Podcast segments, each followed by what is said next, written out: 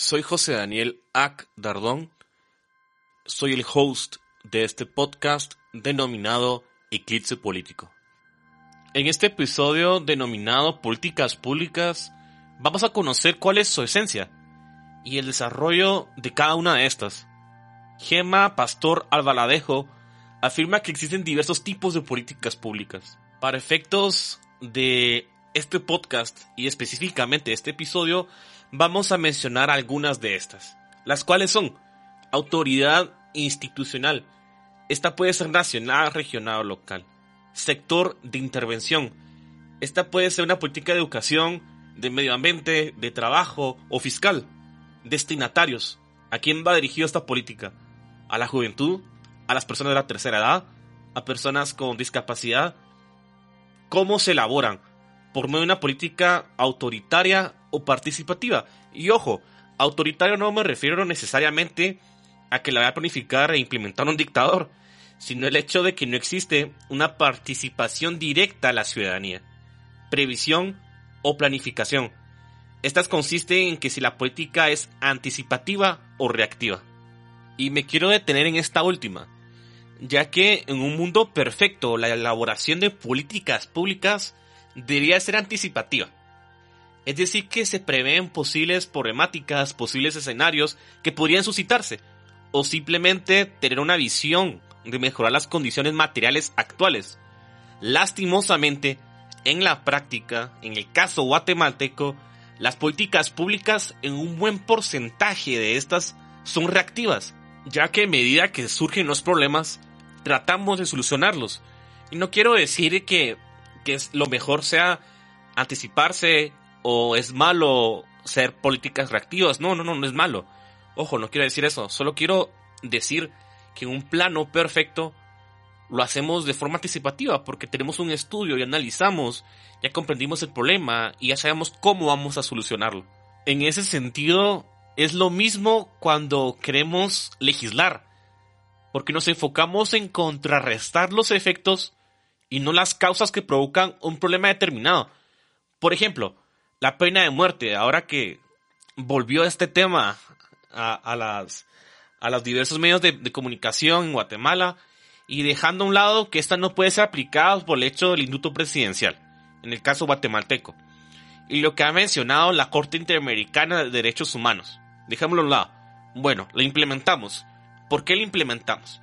La gente lo, lo quiere implementar por el hecho de que creen que va a ser un disuasivo para los criminales. Es decir, queremos contrarrestar la criminalidad con la pena de muerte. Pero esto sigue siendo un mito no hay forma de poder cuantificar esto.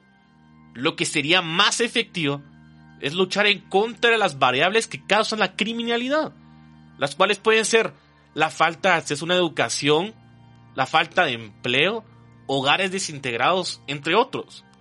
Es decir, que se implementan políticas públicas que no son efectivas, que se invierten recursos como tiempo y dinero, pero no se tiene un beneficio alguno. Por otro lado, existen diversos tipos o formas de analizar las políticas públicas. Una de estas, las cuales es una de las más comunes para hacerlo, se llama el ciclo de las políticas. ¿Y en qué consiste esta? Es en que la interpretación de la política se hace como un proceso, como un conjunto secuencial de etapas o de fases interrelacionadas en perpetuo movimiento que se retroalimentan. Es decir, que se analiza en cada una de las etapas de la, de la política pública, desde la formulación implementación, monitoreo y evaluación de las políticas. A medida que se va dando cada etapa, debe existir un análisis, ver qué se debe mejorar, ver si es necesario invertir menos dinero o más dinero, si es necesario segmentar de mejor forma los beneficiarios de la política. ¿Y por qué este análisis es importante? Su importancia es debido a que se conocen las debilidades y las fortalezas de la política pública y a medida que ésta se va desarrollando, se mejora para obtener mayores resultados. Gema Pastor Albaladejo nos vuelve a orientar a que existen variables que afectan en el ciclo de las políticas públicas, las cuales son las instituciones, en un primer lugar, que es un rasgo estructural de la sociedad y, o una forma de gobierno, ¿Y cómo deben ser estas? Deben influir en la evolución institucional. Entre los miembros de una institución debe haber cierto sentido de valores compartidos, una cultura común, una misma visión. También están los actores, que son aquellos sujetos que son personas físicas o jurídicas que se encuentran implicados de algún modo en el proceso de las políticas públicas. Los recursos eh, son aquellos elementos que aportan valor a las etapas o fases de las políticas públicas, porque refuerzan la viabilidad de las políticas y por lo tanto contribuyen a que éstas puedan cumplir sus objetivos y alcanzar los resultados esperados. Ejemplo de esto es que, imaginémonos, sale el presidente de la Mauritania y dice, perfecto, vamos a acabar el hambre en Mauritania con 100 dólares. Ah, muy bien, nos va a invitar a un par de almuerzos o van a hacer un par de bolsas de víveres. Es decir, que debe existir una proporción entre los recursos que se disponen y la política pública. Existen otras variables que afectan a una política pública, como la urgencia, la novedad, que con respecto a si el problema es crónico o reciente, entre otras, que afectan de menor o mayor manera una política pública. En ese sentido, en la anterior parte de este episodio hablamos sobre las políticas de Estado y de gobierno. Estas primeras consisten en que independientemente del gobierno de turno, como bien lo determina Wilson Jaramillo, son la base para el desarrollo económico de un país. Ejemplo de ello fue en Chile, que cuando terminó el periodo del expresidente Michel Bachelet, quien tenía una posición de izquierda, entró después Sebastián Piñera, quien posee una ideología más de derecha, y aún así las políticas de Estado se mantuvieron. En cambio, las políticas de gobierno, como bien lo indicamos anteriormente, desde la posición ideológica del gobierno en turno, se va a lograr cambios a corto y a mediano plazo. Y estos están lógicamente orientados y guiados a las políticas de Estado. Ahora bien, existen otras políticas las cuales podríamos denominarles regionales o municipales.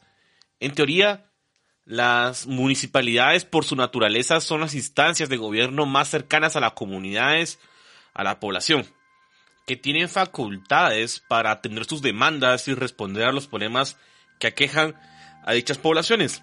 Pero es preciso enfatizar que tienen asignadas numerosas e importantes funciones, pero tienen y disponen de pocos recursos fiscales para cumplirlas lo que genera una brecha entre lo disponible y las necesidades de servicios públicos que su población requiere. Sin duda alguna, las municipalidades necesitan de ayuda para consolidarse en unidades de cambios locales. El tema de políticas públicas es complejo por su elaboración y también es un tema sensible por el hecho de que se trata con los recursos de la población de un país determinado. Es decir, que al momento de elaborarlas no puede existir un margen de error, o bien este debe ser muy reducido. Sería ingenuo pensar que las políticas públicas no son un instrumento para que algunas personas puedan satisfacer intereses personales o de terceras personas.